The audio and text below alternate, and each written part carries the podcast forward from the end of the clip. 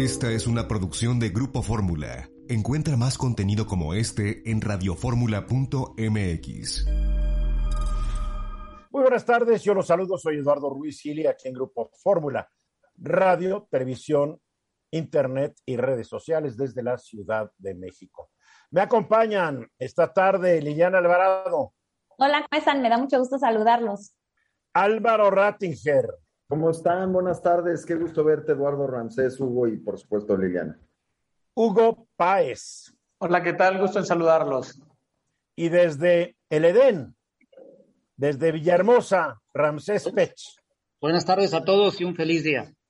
Gracias. A ver, yo quiero hablar, quiero empezar hablando sobre unas cosas que dijo la secretaria de Seguridad y Protección Ciudadana, Rosa Isela Rodríguez, durante la conferencia de prensa del presidente López Obrador el pasado día 20 de octubre.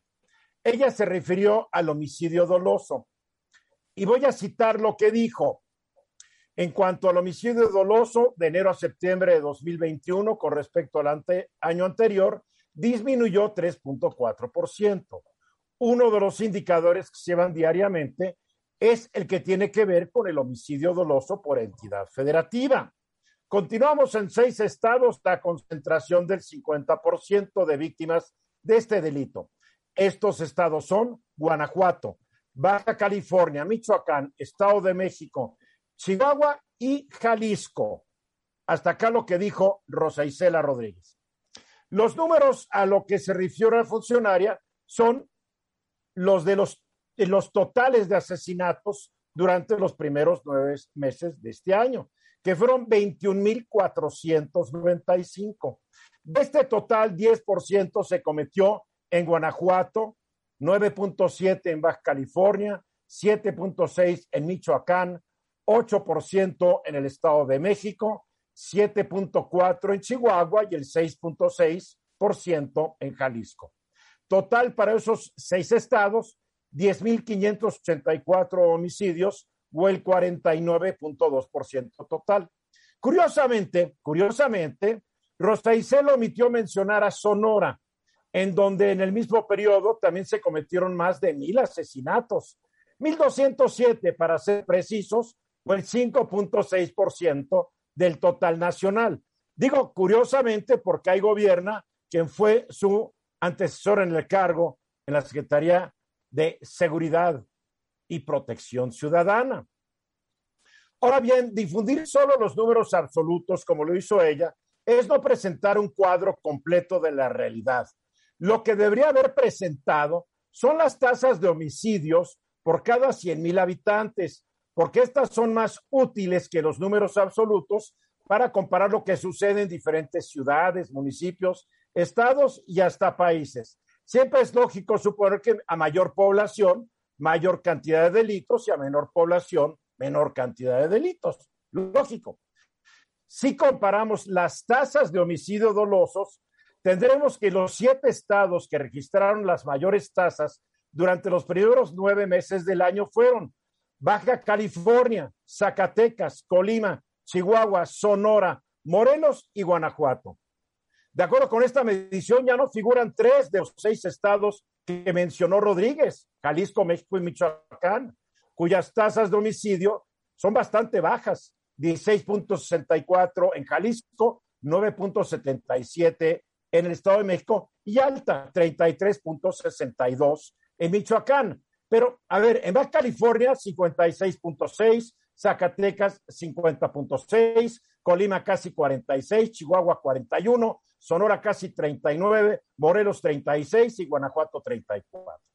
Aquí es conveniente recordar que la Organización Mundial de la Salud ha afirmado que existe una pandemia de homicidios cuando la tasa es de 10 o más. Así, por sus bajas tasas de asesinatos, solo 13 de las 32 entidades se han librado de esta mortal epidemia son Aguascalientes, Baja California Sur, Campeche, Coahuila, Chiapas, Ciudad de México, Durango, México, Puebla, Querétaro, Tlaxcala, Veracruz y Yucatán. No tengo la menor duda, personal, personal no tengo la menor duda que Rosa Isela de alguna manera busca desprestigiar a los gobiernos de los estados que mencionó el pasado día 20. El de México es gobernado por un prista, Jalisco por un emesista, Guanajuato y Chihuahua por panistas. Michoacán hasta hace algunas semanas lo gobernó un perredista, mientras que en Baja California un morenista gobierna desde noviembre de 2019 y hay que suponer que en dos años no ha podido arreglar el desastre que supuestamente le dejaron los panistas que gobernaron durante décadas. Yo me pregunto si realmente intentó manipular los datos la secretaria, porque creo que no deberían manipularse datos de algo tan doloroso como son los homicidios, y esto con tal de desprestigiar a la oposición.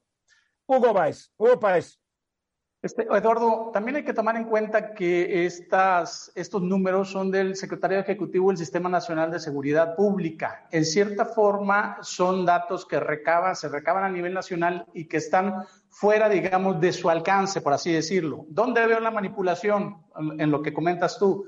En efecto, en este, tratar de quitar estados que son de Morena, por un lado. Por otro lado, este, también el control del territorio, a mayor control del territorio de las bandas del crimen organizado, bajan los homicidios dolosos.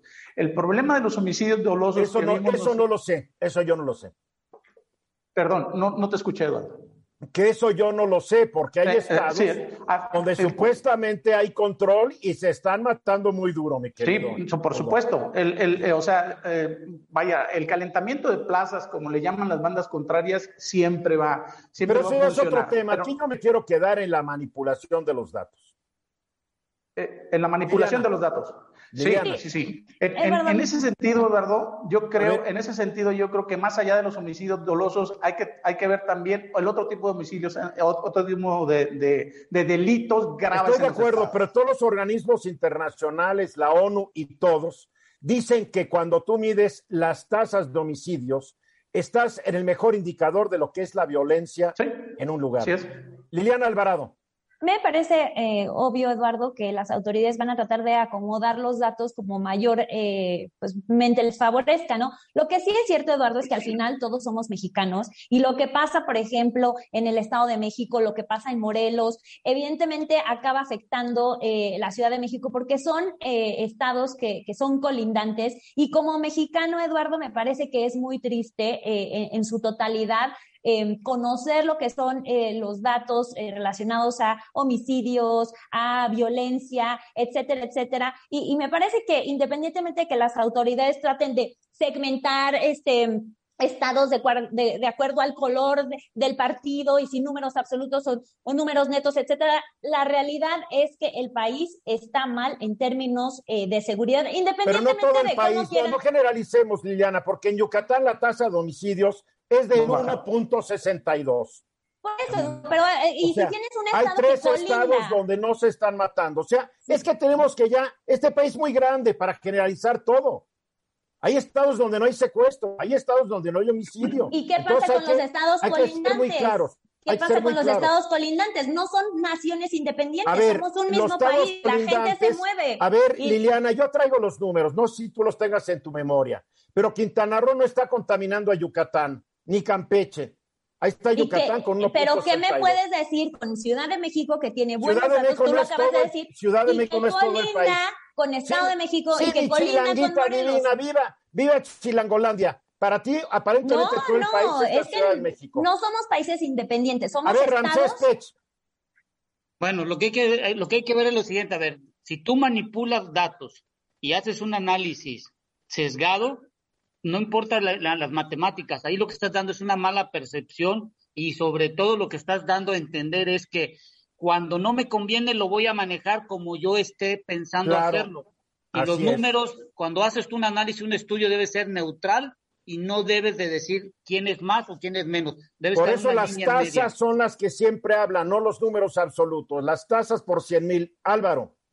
Mira, yo en, cierta medida es interesante porque tanto coincido contigo como coincido con Liliana. Creo que el análisis general eh, se tiene que hacer de manera totalmente objetiva, como dijo Ramsés, de manera general y después tiene que haber aprendizajes particulares para aplicarlos a las diferentes zonas, como bien eh, utilizaste. Creo que el caso de Mérida es un caso emblemático como ciudad y de habría que aprender. No, Yucatán, todo el estado. Y te puedo decir que en Aguascalientes la tasa de homicidios es de 3.58 y en Coahuila de 3.31. Pero, pero no nos perdamos. Creo que el punto es análisis particular para aprender en lo general. Creo que eso es lo que falló en este análisis de Rosa y de Cela, en mi opinión. No, no falló. Yo creo que fue muy intencionado dejar mal a unos estados que gobiernan la oposición muy mañosamente no mencionar Sonora, por favor.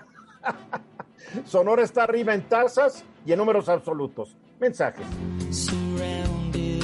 El presidente descalifica, insiste en descalificar la decisión de la Suprema Corte de Justicia de la Nación que declaró hace un par de días inconstitucional la prisión preventiva para la defraudación fiscal y la facturación falsa. El presidente dijo que esa postura protege a la corrupción y a las minorías, porque estas decisiones no ayudan al Poder Judicial, porque no actúa así para defender al pueblo raso. Evitó criticar al presidente de la Suprema Corte, Arturo Saldívar, pero dijo que hace falta lograr en otros poderes, como en el judicial, que se castigue por igual a todos los que cometen un ilícito y que no esté la justicia al servicio del dinero de los poderosos. Esto va en la línea de proteger a la corrupción y seguir apoyando a las minorías. Bueno, es el discurso del presidente que obviamente, mi querido Hugo Páez, pega muy bien en los oídos de la audiencia y de los seguidores del presidente, pero en ningún momento la decisión de la Suprema Corte está diciendo que habrá impunidad para los defraudadores fiscales, para los factoreros, ni nada. Lo único que dice la Suprema Corte es que no se les puede mandar a la cárcel sin juicio de por medio, que es lo que el presidente quiere hacer y es lo que el Congreso eh, mayoritario de Morena y sus aliados aprobó el código fiscal eh, de que prisión preventiva, oiga, soy inocente, no importa, se me va el bote mientras se comprueba. Pues la Corte dice no. Así es, Eduardo, y es, creo que es, una, es un revés más de la Suprema Corte de Justicia, sobre todo a las iniciativas o a las modificaciones que pretende el Ejecutivo. Ya lo vimos, por ejemplo, en la iniciativa esta eléctrica, las modificaciones que tuvo que ser, se, va a tener que ir a iniciativa constitucional. Pero en este caso, Eduardo, sí hay una manipulación en el discurso porque eh, en realidad eh, lo que tú dices es, muy cierto. Lo único que están evitando es la, eh, este, la prisión preventiva oficiosa. Esto quiere decir que, por ejemplo, si hay algún, algún tema de defraudación fiscal, aunque sea, no sé, no sé, 20 mil pesos o algo así, hasta un millón, doscientos mil pesos, te puedes ir de tres meses a dos años de prisión mientras se, este, se investiga y se declara o no que eres culpable o inocente, pero mientras estarías en la cárcel. Entonces, lo que es absurdo y lo cual es ridículo.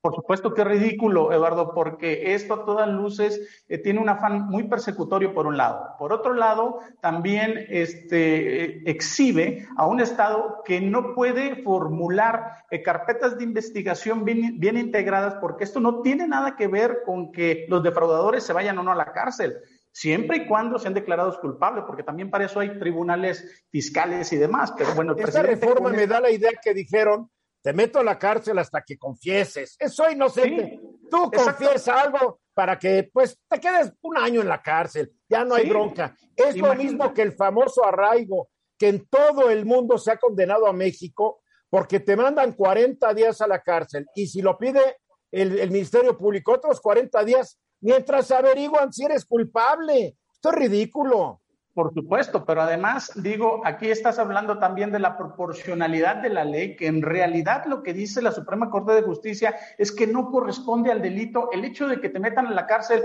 como una medida eh, cautelar preventiva. Mira, las palabras, en palabras del, del ministro presidente Arturo Saldívar Lelo de la REA, dice, no se puede estar ampliando simplemente el catálogo de delitos que merecen prisión preventiva oficiosa. No se trata de no acatar la Constitución, sino de tomarnos en serio los derechos humanos que son parte del artículo primero constitucional. El presidente hoy en la mañana lo primero que hace es burlarse y decir y decirle obviamente a su feligresía, a su auditorio, están alegando de que los grandes los defraudadores fiscales este, tienen que estar libres porque si, no se violan sus derechos humanos, cuando ese dinero que dejan de darle al erario, que es dinero del gobierno, dinero del pueblo, no va a servir para hacer programas sociales. Entonces, vaya, una... No, una es que el presidente está, está haciendo una ecuación. Defraudación fiscal igual a poner en riesgo la seguridad nacional. Oye, exactamente. No tiene una cosa que ver con la otra. Exactamente, Eduardo, porque uno, uno de, una de las leyes que se están modificando es la ley de seguridad nacional. Entonces lo que está diciendo es, vamos a tipificar el dedito de una evasión, pues estamos hablando de, montos hasta que pueden ser irrisorios, ¿no? Casi como este, traición a la patria, ¿no? Sí, exactamente. Vamos, vamos a, clasificarlos como delitos graves. También el Código Nacional de Procedimientos Penales se está modificando, el Código Fiscal y el Código Federal. En ese sentido, la verdad es desproporcionado y por eso se ha calificado como una ley este, de desproporcionado nadie que no se pueda demostrar que es culpable debe ir a la cárcel, porque lo que aparentemente el presidente no entiende es que nadie es culpable hasta que se demuestre que lo es ante un tribunal. Punto. Porque tú no eres culpable porque te denuncian en una conferencia de prensa. Tú eres inocente hasta que se demuestra tu culpabilidad. Liliana. Sí, pero por ejemplo, hay, a ver, hay manitas, hay manitas, hay manitas. También rápidamente quiero decir que, eh, como bien dice Hugo, el catálogo de delitos por los que te llevan a, prisión preventiva cada vez se ha ido aumentando y esto nos lleva también a cuestionarnos sobre cuál es el estado de las cárceles ahorita que están desde hace muchísimo tiempo, no es algún problema de ahorita, desbordadas, con pésimos este, problemas en términos de, de, pues, de cuidado de, las personas que están allá adentro, en términos de su salud. El COVID lo ha eh, evidentemente agravado eh, aún más. Cada vez o sea, hay más. O sea, tu punto es que no se trata de llenar las cárceles. Yo traeré otro punto. la historia demuestra que cada vez que un régimen, fuera una monarquía, fuera lo que sea, aumentaba el catálogo de penas, de pena de muerte para los delitos, los delitos no descendían, iban para arriba, porque los delitos no obedecen a la pena. Nadie delinque creyendo que lo van a agarrar, delinque creyendo que no lo van a agarrar. Y otra cosa rápida, el, nivel de impunidad sigue siendo igual, arriba del 90%. Álvaro, gracias. Yo lo que quiero decir es que creo que el ejercicio que perdemos de vista, o por lo menos creo que a nivel gobierno se pierde de vista, es la congruencia del mensaje. El 7 de abril el presidente le dedicó eh, si mal no recuerdo, toda la mañanera al tema de Florence Cassés, en donde acusó a que no había presunción de la inocencia, que es un poco tu punto, Eduardo, ¿no? ¿Por qué podemos, este, los americanos tienen una frase que, que entiendo que es pochísimo decirlo, pero dicen pick and choose, no puedes elegir ¿no? Y además seleccionar en dónde vas a ser congruente, en dónde no, porque entonces no eres congruente. O sea, escoger de acuerdo a tu gusto, ¿no? Exactamente. No va, no, se puede. Bueno, yo creo que lo más rescatable de todo esto es que el veredicto que se dio por los jueces, que fue unánime, están dándole una. No, no fue unánime, fue por una mayoría de ocho contra. Por una, por, una, por una mayoría, pero el mensaje está claro: es si no se puede demostrar que es culpable, no puedes culpar a nadie antes de. Entonces, esto debe ser dado para todo el tipo de juicio civil, todo, todo lo que tenga que llevar una, una índole de que debe de haber un veredicto. Y todo es importante estamos hablando de algo elemental que en este país nunca ha sido elemental. ¿O no, mi querido Hugo? Siempre en este país eres culpable hasta demostrar lo contrario. Así es. Oye, Eduardo, pero esto también tiene otra lectura. El presidente está dando a entender que la persecución de la corrupción y de la defraudación fiscal ya no va a ser posible en la cuarta transformación porque la Suprema Corte de Justicia no lo dejó. No, eso no es cierto, no es cierto. Mensajes después de la hora y le doy la bienvenida esta tarde a Ernesto Ibarra. Ernesto es el coordinador de ciberseguridad y derecho digital en la UDLAP Jenkins Graduate School, la escuela de graduados de la UDLAP, la escuela Jenkins. ¿Cómo estás, Ernesto? Muy bien, Eduardo, qué gusto estar contigo. A ver, dentro de un par de días inicia el Congreso de Ciberseguridad e Inteligencia 2021. ¿Qué es para qué es y quién, y quién está invitado a participar. Pues mira, es la quinta edición del Congreso de Ciberseguridad e Inteligencia y pues es, mm, yo lo diría, la, la, reunión de un conjunto de voces expertas, hombres y mujeres de México y algunos países de Latinoamérica, bueno, incluyendo España, eh, Iberoamérica, eh, para reflexionar, compartir ideas y eh, cuestiones muy fundamentales sobre la urgencia, la necesidad de considerar la ciberseguridad en el ADN de las organizaciones en esta edición dedicada especialmente a los negocios digitales, comercio electrónico y negocios disruptivos. A ver, que entendí los primeros dos, pero ¿qué son los negocios disruptivos? Pues mira, eh, con este crecimiento de uso de tecnologías y aprovechamiento de los datos y nuevas metodologías para sacar más provecho a la información, hacer inteligencia, pues se suman elementos de, nuevos métodos, nuevos modelos de negocio, donde las tecnologías son un agente eh, que eh, permite exponenciar el crecimiento y alcanzar mejores resultados en cualquier sector. Entonces, este entorno digital pues favorece mucho el desarrollo de estos nuevos modelos, pero dado que tenemos muchos datos, es fundamental considerar la ciberseguridad como un elemento sustantivo de cualquier negocio. Ahora, cuando como que todavía nos cae bien en la cabeza todo este asunto de ciberseguridad, yo veo que gente no protege sus cuentas, sigue usando como password 1, 2, 3, 4, 5, 6 o siguen usando como password eh, la fecha de su cumpleaños, el nombre de su mascota, o passwords de seis, de cuatro, seis dígitos, sean alfanuméricos, etcétera, etcétera, cuando creo que lo que se recomienda es sea mínimo de 12 caracteres para arriba. Entonces veo mucho descuido ahí. No veo que la gente haga un poco más para tener la seguridad de sus datos, se conforman con el con el antivirus que trae la computadora, no tiene idea lo que es un VPN, etcétera, etcétera, etcétera. Es más, los VPN ya empiezan a decir ya no funcionan tan bien, porque de eso, de eso me imagino que se va a hablar. ¿Qué tanta conciencia hay de que hay que tener seguridad cibernética? Pues, eh, es cierto lo que dices, necesitamos fortalecer mucho el elemento de concientización, la adopción de estos elementos de ciberseguridad en su nivel más básico, en todas las actividades cotidianas y en el seno familiar, en la actividad profesional básica.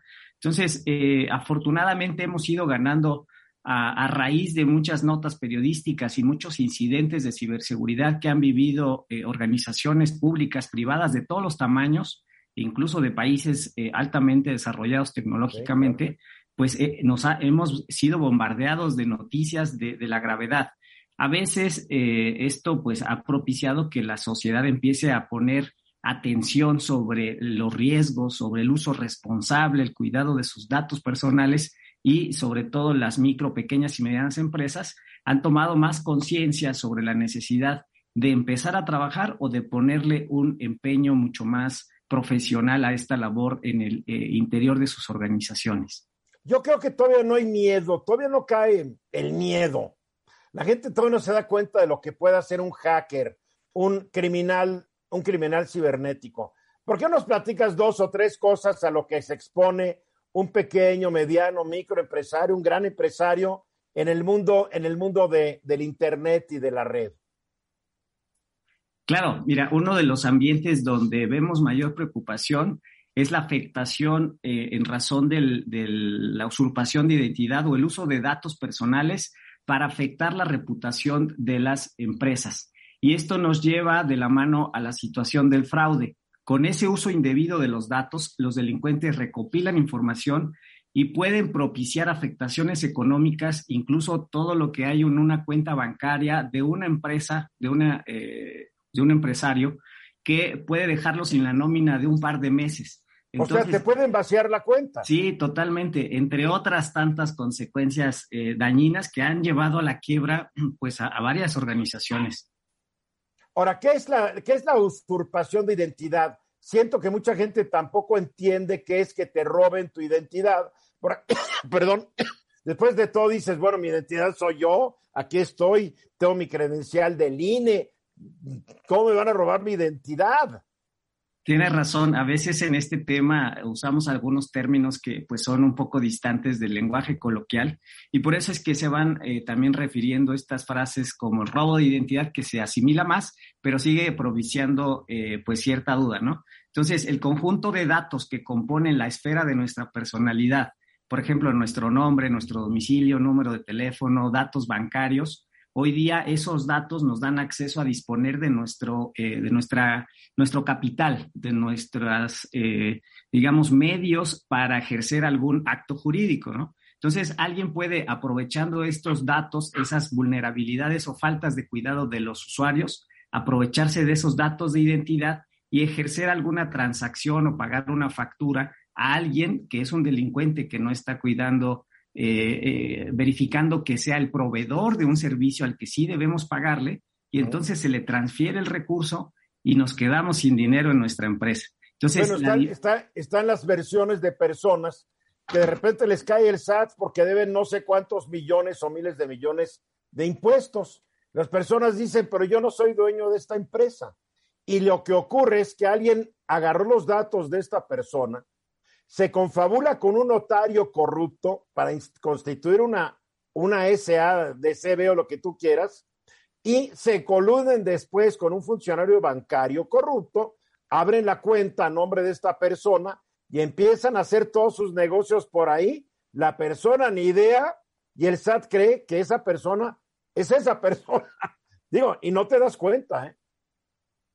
Sí, totalmente. Además hay una complejidad en la identificación del responsable por la eh, gran dificultad de identificar al, digamos, el modus operandi, las personas que intervienen en la comisión del delito y la forma y la forma de extraer eh, la evidencia que garantice que la persona responsable fue quien eh, afectó además a las personas. Entonces, antes de llegar a toda esa complicación por una falta de, eh, digamos, una regulación adecuada, falta de política preventiva y una madurez en las instituciones de investigación de los ciberdelitos, debemos enfocarnos más en la concientización, en la cultura de ciberseguridad y en la educación y formación en estos tópicos. Y es por eso que el Congreso, pues digamos que, que pues pretende ayudar, es de acceso abierto a cualquier persona previo registro, ah, para concientizar y aprender sobre estas conductas y pues cuidar el patrimonio y los derechos de las personas que nos rodean.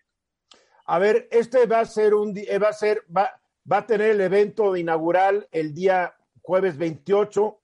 Ah, el tema va a ser ciberseguridad, ciberseguridad e innovación empresarial. Después van a tener ustedes siete paneles: gestión de riesgos y continuidad del negocio, visión corporativa, transformación digital y ciberseguridad para la industria innovación y seguridad en el comercio electrónico, mujeres en ciberseguridad, qué esperar para 2022, habilidades para el futuro y mercado laboral, bien importante, los negocios disruptivos, crecimiento acelerado y ciberseguridad, finalmente ciberseguridad e inteligencia, con expertos, como tú dices, de México e Iberoamérica y algunos de España. Así es, tenemos a, algunos invitados de la región Latinoamérica y algunos que nos acompañan de España. Entonces, estos siete paneles que has mencionado, pues nos parece que es el, cóctel perfecto para, eh, digamos, entusiasmar a las personas que no saben todavía del tema, que se involucren y a los que ya saben, pues animarlos a seguir eh, fortaleciendo sus habilidades en este sentido. Ahora, una pregunta, ¿qué, ¿qué tipo de persona debe participar? Aclarando que esto empieza a las 10 de la mañana el primer día, acaba a las dos y media, el segundo día empieza a las diez y media, acaba a las dos de la tarde. O sea, que es nomás dedicar la mañana y el resto del día ya uno se dedica a su actividad normal. Es virtual. ¿Cómo me inscribo? Sí, totalmente. Es virtual, se va a llevar a cabo a través de la plataforma Zoom, pero también va a estar disponible eh, a través de Facebook de la propia UDLAB Jenkins Graduate School la inscripción puede ser directamente en el sitio web que es www.udlabjenkins.mx y eh, pues sí, de 10 a de 10 a 14 horas estaremos en este congreso esperando que muchos se, interesen en seguirnos. Muy bien, entonces registro en udlabjenkins.mx diagonal eventos. Ahí se puede inscribir toda la gente. Yo recomiendo ampliamente. Hay que aprender de estos temas nuevos o acabar siendo víctima de la propia ignorancia. Ernesto, mil gracias. Gracias por haber estado con nosotros. Muchas gracias a ti, Eduardo. Un abrazo. Gracias, Ernesto. Vamos a los mensajes y regresamos. Exactamente 16 minutos después de la hora. eh, el presidente no solamente tiene problemas con una decisión de la Suprema Corte de Justicia, que es la que estuvimos discutiendo hace rato eh, todos gracias a la iniciativa de Hugo Páez. El presidente también tiene ahora una nueva bronca con la Suprema Corte de Justicia de la Nación. Caray, por algo, como si el país no tuviera suficientes problemas, ahora está peleando por los cigarrillos electrónicos. Que conste, yo no avalo el uso de estos cigarrillos electrónicos, no avalo el uso del tabaco, y porque yo fui fumador y sé los estragos que causa el fumar y también los cigarrillos electrónicos, la gente cree que no, pero también causan estragos a la salud. Pero, a ver Álvaro, como si no tuviéramos bastantes problemas de delincuencia, de pandemia, de, economía, ahora, ahora este lío, explícanos de qué se trata. Fíjate, Eduardo, que lo que dices es muy cierto. Cuando arrancó el, sexenio, eh, tengo muy presente una llamada con un director de, comunicación corporativa de una de las grandes marcas de México. Le dije, ¿cómo vas? Y me dijo, muy mal, no duermo. Y le dije, pues, ¿qué está pasando? Me dice, es que todos los días me levanto a ver qué dice el presidente y le pido a Dios que no mencione nuestra marca. Oye, tu eh, amigo es medio paranoico, ¿eh?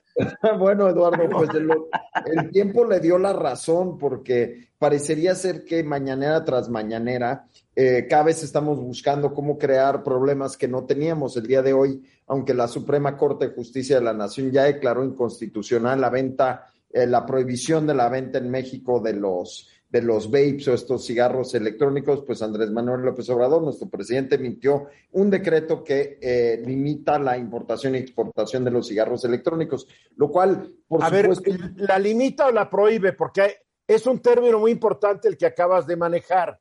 El presidente pone una cuota a la importación, pero no la prohíba. Sí, es, es, un poco extraño porque en realidad el, el presidente habla un poco del interés superior, ¿no? En donde se habla de que es válido limitarlo cuando se lesionen los derechos de terceros o cuando se protegen intereses superiores, ¿no? Eso es parte de la lógica que está detrás eh, de este decreto que se publicó en el Diario Oficial de la pues Federación. Entonces, que prohíba la, venta de alcohol, la venta de tabaco y la venta de pastelitos, de cereales, de papitas, porque todo es dañino a la salud y que ya acabemos, como él dice, con de frutas.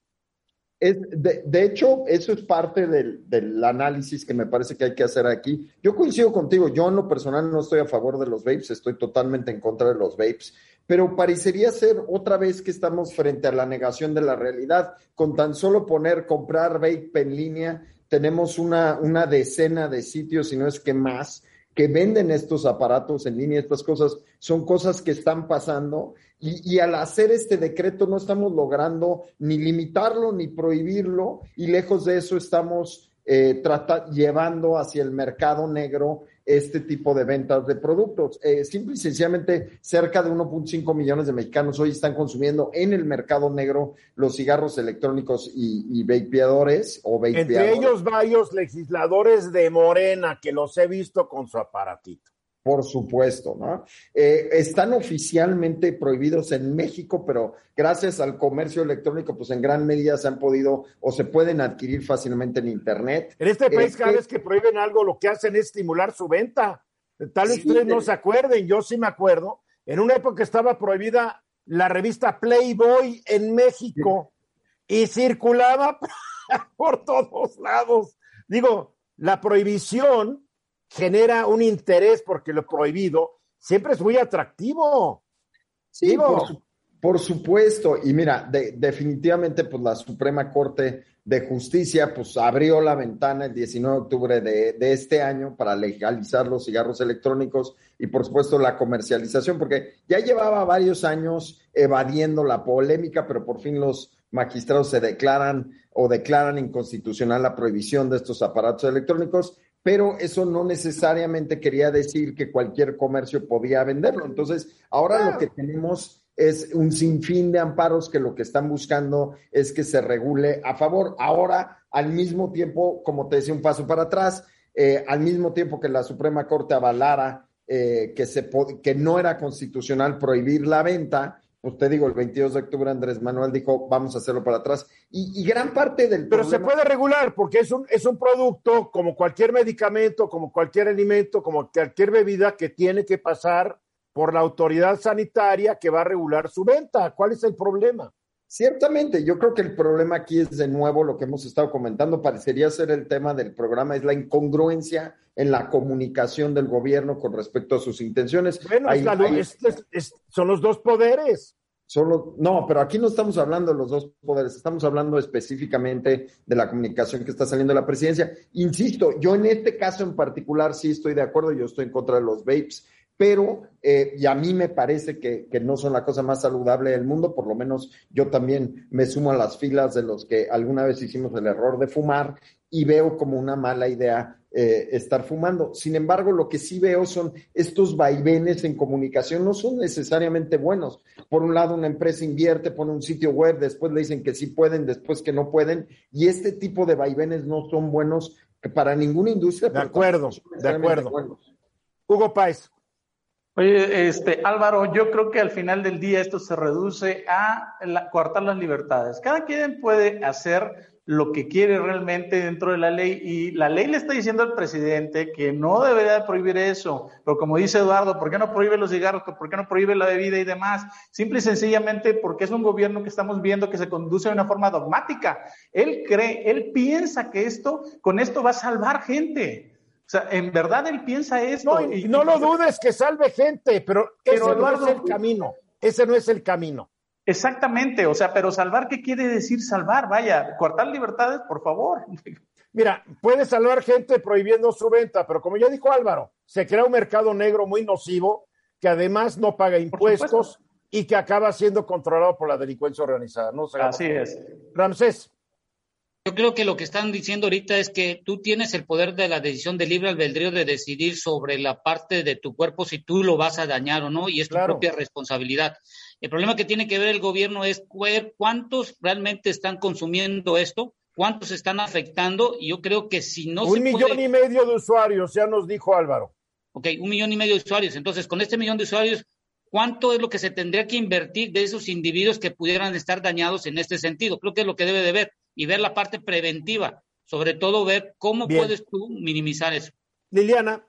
Mm, yo la verdad tengo que decir que no estoy de acuerdo con Hugo y, con Francés. Eh, sí hay un problema de incongruencia en comunicación, Álvaro, pero el problema más grande tiene que ver con la implementación de las leyes que intentan regular el tabaco y los vapeadores. Una cosa es lo que dice la ley y otra cosa es lo que sucede en la práctica. En la pandemia nos dimos cuenta que la venta de vapeadores se daba aun cuando tampoco eh, es legal la venta de los cartuchos entre los jóvenes, se daba publicidad, te llevaban a tu domicilio el vapeador y el cartucho. O sea, el tema es la implementación de la ley, no necesariamente el diseño de la misma. Concluye, Álvaro. Pues mira, lo que te puedo decir es que al mismo tiempo que en muchos países están no permitidos, eso no está frenando el crecimiento de esta categoría. Hay que regularla, en mi opinión. minutos después de la hora. El Plan Nacional de Desarrollo 2019-2024, eh, desarrollado por el actual gobierno federal, eh, curiosamente, el tema ambiental es como que si no existiera. Una sola vez lo mencionan o dos, la vez que recuerdo es como dicen que van a generar energía eléctrica a través de las hidroeléctricas del país, lo cual contribuirá a no contaminar. Es lo único que recuerdo que, que menciona, porque hay que ser realistas este gobierno no tiene una vocación ambientalista. Acaba de anunciarse que el diésel altamente contaminante se va a seguir vendiendo en el país durante unos años más, eh, fallando lo que era el compromiso del Acuerdo de París. ¿Por qué? Porque el pretexto que dicen es de que no hay suficientes camiones, autobuses que puedan consumir este diésel con baja cantidad de azufre. No, no, no solamente es eso, es que Pemex no puede producir tanto diésel con baja cantidad de azufre. ¿O me equivoco, Ramses? ¿Sí puede?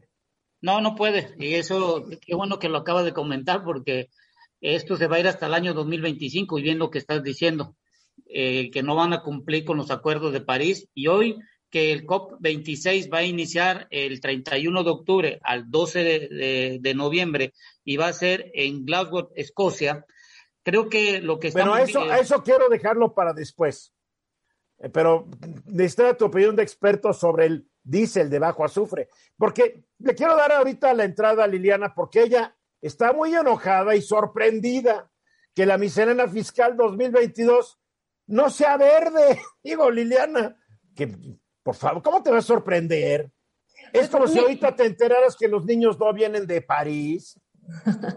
Mira, Eduardo, no es necesariamente eh, que me sorprenda, pero eh, la verdad es que México eh, nos guste o no, o le guste o no a esta administración, ha adquirido una serie de compromisos eh, de reducción de, emisiones. Y como tú lo dices, eh, como parte de la Convención Marco de las Naciones Unidas sobre Cambio Climático, el protocolo de Kioto, el Acuerdo de París. O sea, en realidad no debería de ser una cuestión como de voluntad que recaiga sobre una única persona. La última vez, Eduardo, que tuvimos, yo diría como una conversación y un debate serio eh, eh, en torno a los impuestos verdes eh, fue pues en el, en el 2013.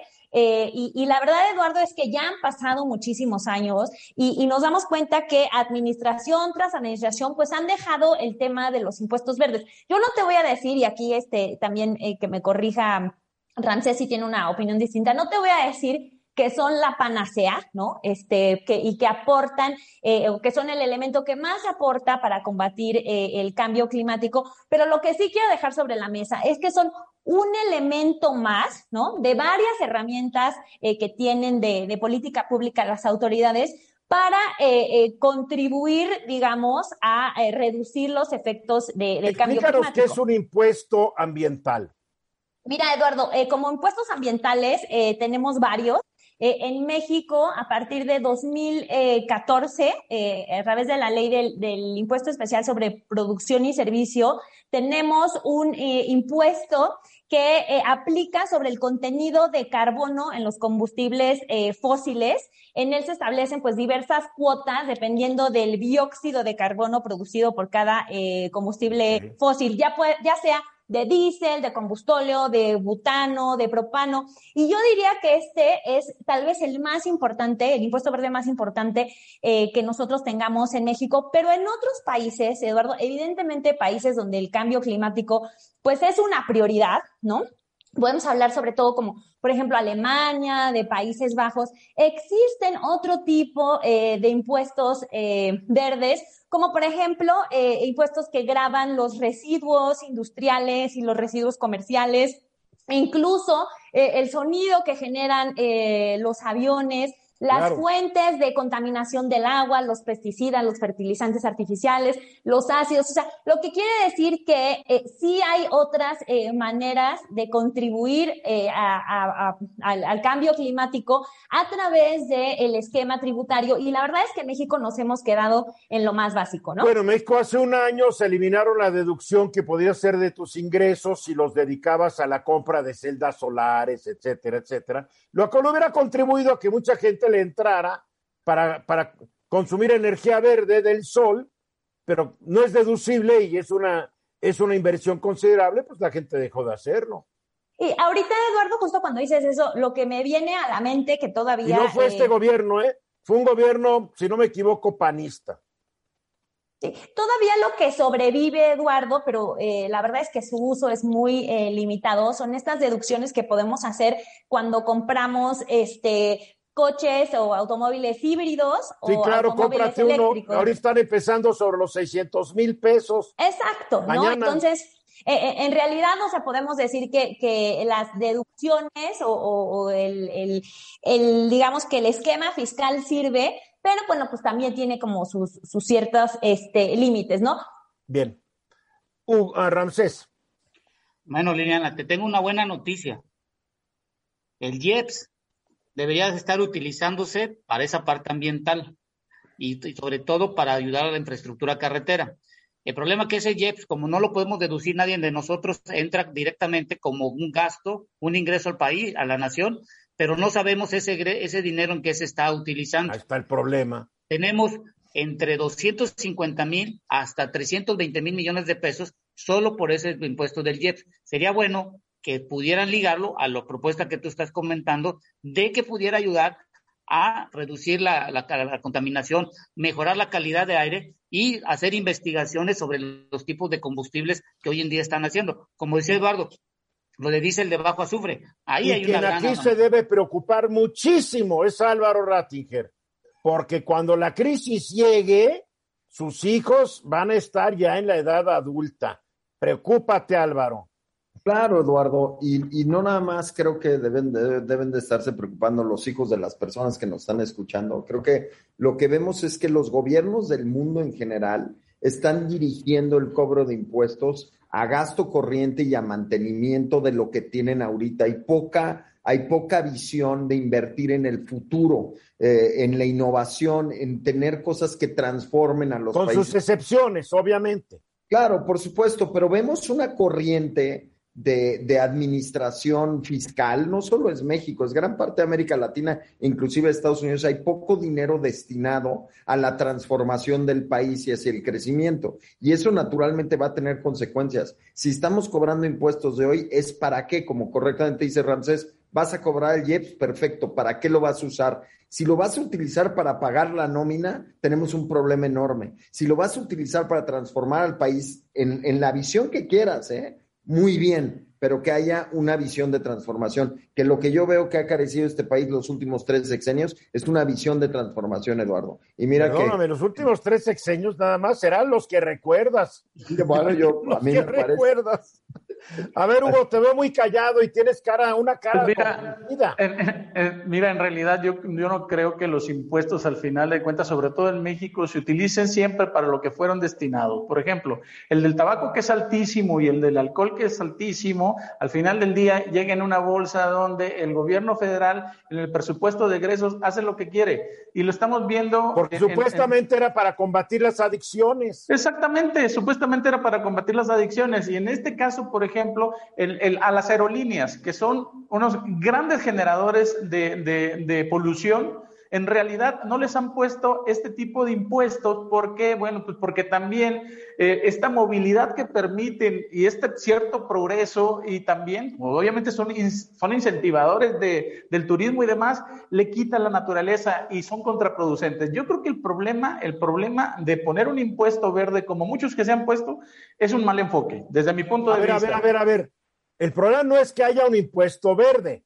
El no, problema es que no, es que no se, se respete el destino de ese impuesto. Exactamente, no se, desti no se destinan, en México no se destinan, ni en muchos países, sobre todo bueno, en países. ¿Qué más discrecional quieres que pongan un precio bajo del petróleo sabiendo que va a subir y que todo el extra va a ser gasto discrecional del Ejecutivo? Digo, sí, claro. Yo, yo, creo que acciones más fuertes. Ah, hubo, hubo, hace unos momentos, leí que Hertz, por ejemplo, la, la, esta, esta compañía que, que renta coches, eh, ya hizo un contrato de 100 mil automóviles totalmente eléctricos con Tesla. Entonces, esas Tesla, son cosas sí. importantes. A ver, rápidamente, Ramsés, unos segundos. Yo creo que lo, lo, lo, más importante es los impuestos verdes, hay que etiquetarlos y saber para qué se van a usar. Bien, para concluir, Liliana, Sí, y, y, lo que lo que dices Eduardo no es que no se respete el destino de la recaudación proveniente de esos impuestos, es que de origen los recursos provenientes de eh, eh, los impuestos a los cigarros, a las bebidas alcohólicas, a eh, los alimentos, este, como refrescos, etcétera, no están etiquetados. Ese es el problema de origen. Claro. Pues yo me acuerdo que dijeron que el IEPS del tabaco se iba a usar para combatir. Dijeron, Eduardo. Adicciones. Más no es sí, cómo no. Y yo que les creí, qué bárbaro, qué ingenuidad la mía. Regreso a ver. Eh, en algunos días ya empieza en Glasgow, Escocia, la gran reunión ambiental COP26. ¿Qué debe pasar en ese, en ese evento, mi estimado Ramsés? Porque para empezar ya están criticando que el presidente de China no va, que el de la India creo que no va, que están hablando que los principales contaminadores del mundo no van. Joe Biden va a ir, pero Joe Biden aparentemente no puede lograr que el Congreso apruebe su plan ambiental. Entonces, como que muchos están diciendo, esto va a ser un reverendo fracaso, porque los principales países del mundo, las potencias económicas, que de casualidad son las más contaminadoras, pues ahí están, no, o no yendo, o yendo sin nada que presumir. Bueno, yo lo, lo eh, es el purgatorio ambientalista que vamos a tener del 31 al 12 de, de noviembre en donde todos van a llegar con sus investiduras sucias y van a pretender salir con lo más puro y ambientalista que se pueda ver. Van a haber muchos discursos, muchos abrazos y mucho lo que tú quieras saber. Pero la realidad es una. Hace una semana Greenpeace tuvo acceso a un reporte de la ONU que se iba a presentar en marzo y en donde países, como tú acabas de mencionar, de Arabia Saudita, de la OPEP, están diciendo, a ver, un momento, como dijera aquel célebre clavillazo, un momento, nos amanecemos tranquilos. Todavía el carbón, gas natural y el petróleo se va a seguir utilizando. Ahorita no hay con estas políticas públicas quién va a sustituir y cómo lo va a sustituir y con qué dinero. No hay esa. Pues se anunció que Inglaterra, el Reino Unido, prorrogó para más años el uso de carbón en sus, en sus generadores de electricidad, porque ellos tienen mucho carbón y está muy caro el gas y está muy caro el petróleo. Entonces, lo que dicen los países que están ligados al carbón, al gas natural y el petróleo, están diciendo, a ver, nos vamos a poner de acuerdo porque no existe un plan de la transición real de acuerdo a todas las políticas que se están teniendo. Y en México, hoy la Semarnat ya va a ir, pero uno de los problemas es que no hay una política pública sobre la parte ambientalista. Y lo dejo en este sentido. Por ejemplo, cuando yo veo los datos de Pemex que dieron los resultados eh, del año pasado, fíjate, para la meta que tenían ellos era emitir 23.34 toneladas de dióxido equivalente por cada millón eh, de, barriles de petróleo equivalente en la extracción. ¿Y sabes cuánto tuvieron en el 2020? 31.60, 35% por arriba. En cuanto a la refinación, debieron haber emitido 46 eh, toneladas por cada barril, por cada millón de, de miles de barriles y emitieron 63.68. ¿Esto qué me dice? Que Pemex y la Comisión Federal de Electricidad no están alineadas a lo, pues, lo que tiene que tener la aportación en este momento dado por los acuerdos que tiene México en el COPE. A ver, yo veo, yo veo ciertos datos. A ver, vamos a ver ciertos datos. Los países supuestamente están comprometiendo a, a cumplir con las metas del Acuerdo de París. Es lo que dicen, porque la temperatura ya aumentó 1.2 grados y si aumenta 1.5 ya vamos rumbo a la catástrofe, dicen algunas. Dicen que 29 países más los de la Unión Europea ya tienen una, un objetivo que es eh, carbón eh, cero para el año 2050. Finlandia para el 2035, Austria para el 2040. Ah, que muchos países van a poner más incentivos fiscales y económicos para que la gente cambie a fuentes de energía menos contaminantes, pero ¿realmente podrán? No, ese, es lo que está diciendo muchos de los países y por eso se crearon dos bandos. El bando que dice que quiere hacer el cambio y el otro que está diciendo con las políticas actuales, con la dependencia económica del gas natural, el carbón y el petróleo, hoy en día es muy complicado. Por lo tanto, aquí la pregunta que, que cabría es, ¿quién va a ganar? Porque estos dos bandos, uno, está el poder económico de los países que utilizan estos tres eh, combustibles. Pues el poder económico, pues, ¿quién más va a ganar? Bueno, entonces esa es, esa es la cuestión que tenemos que entender hoy en día. La pregunta es, si vas a, en el futuro vas a necesitar tener una transición energética, pero la pregunta es, ¿cuánto dinero tienes hoy hacia el futuro? a ver, lo, que estás planteando es que hacer la transición cuesta mucho dinero. Y los países no lo tienen. Y los países están diciendo y le dicen a Estados Unidos y a Inglaterra y Europa, a ver, países que ya contaminaron, ustedes ya contaminaron felices de la vida y ahora nosotros que tenemos que desarrollarnos, nos piden que no contaminemos, pues como que no es justo, ¿verdad? No, y ahí hay un, ahí hay un truco con, con, magia, porque eh, países de Arabia Saudita están apoyando la captura del carbón. Y resulta ser que esta tecnología. ¿Qué es la captura del carbón? Perdóname, tú hablas en términos muy esotéricos. Ok, lo que es tú generas en alguna planta la emisión de dióxido de carbono y lo que haces por medio de eh, tecnologías, lo capturas, lo guardas, lo utilizas o lo, eh, lo puedes inyectar a la, a, la, a la, superficie, al fondo, por medio de pozos o lo puedes utilizar en procesos.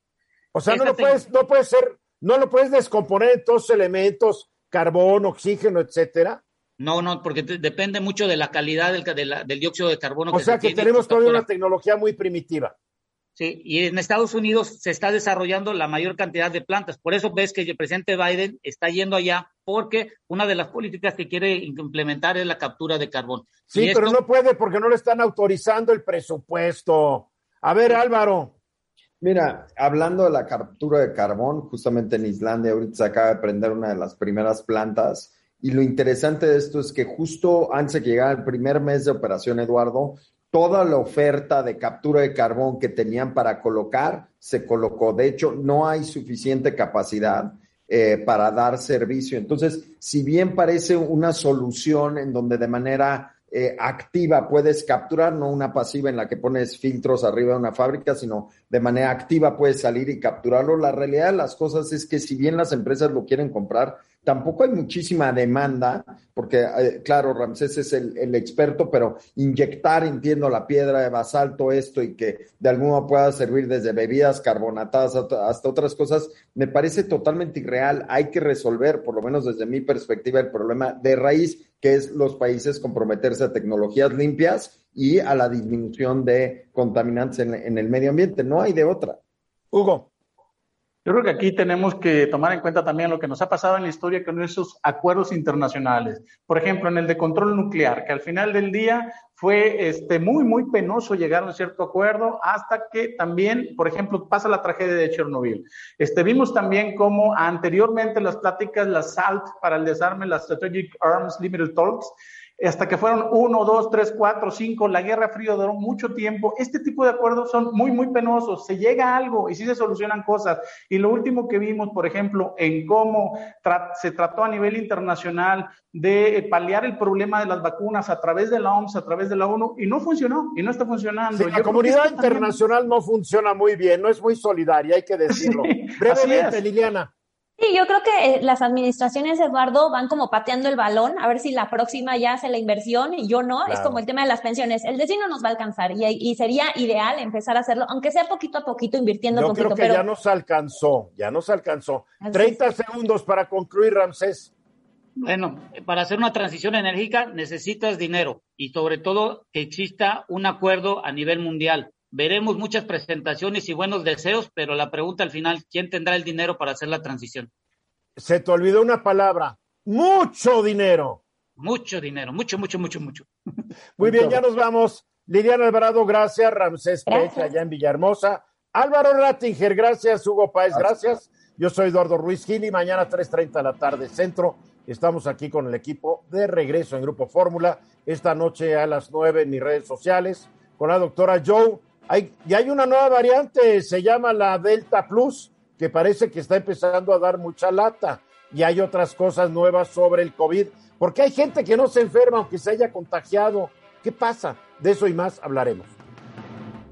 Esta es una producción de Grupo Fórmula. Encuentra más contenido como este en radioformula.mx.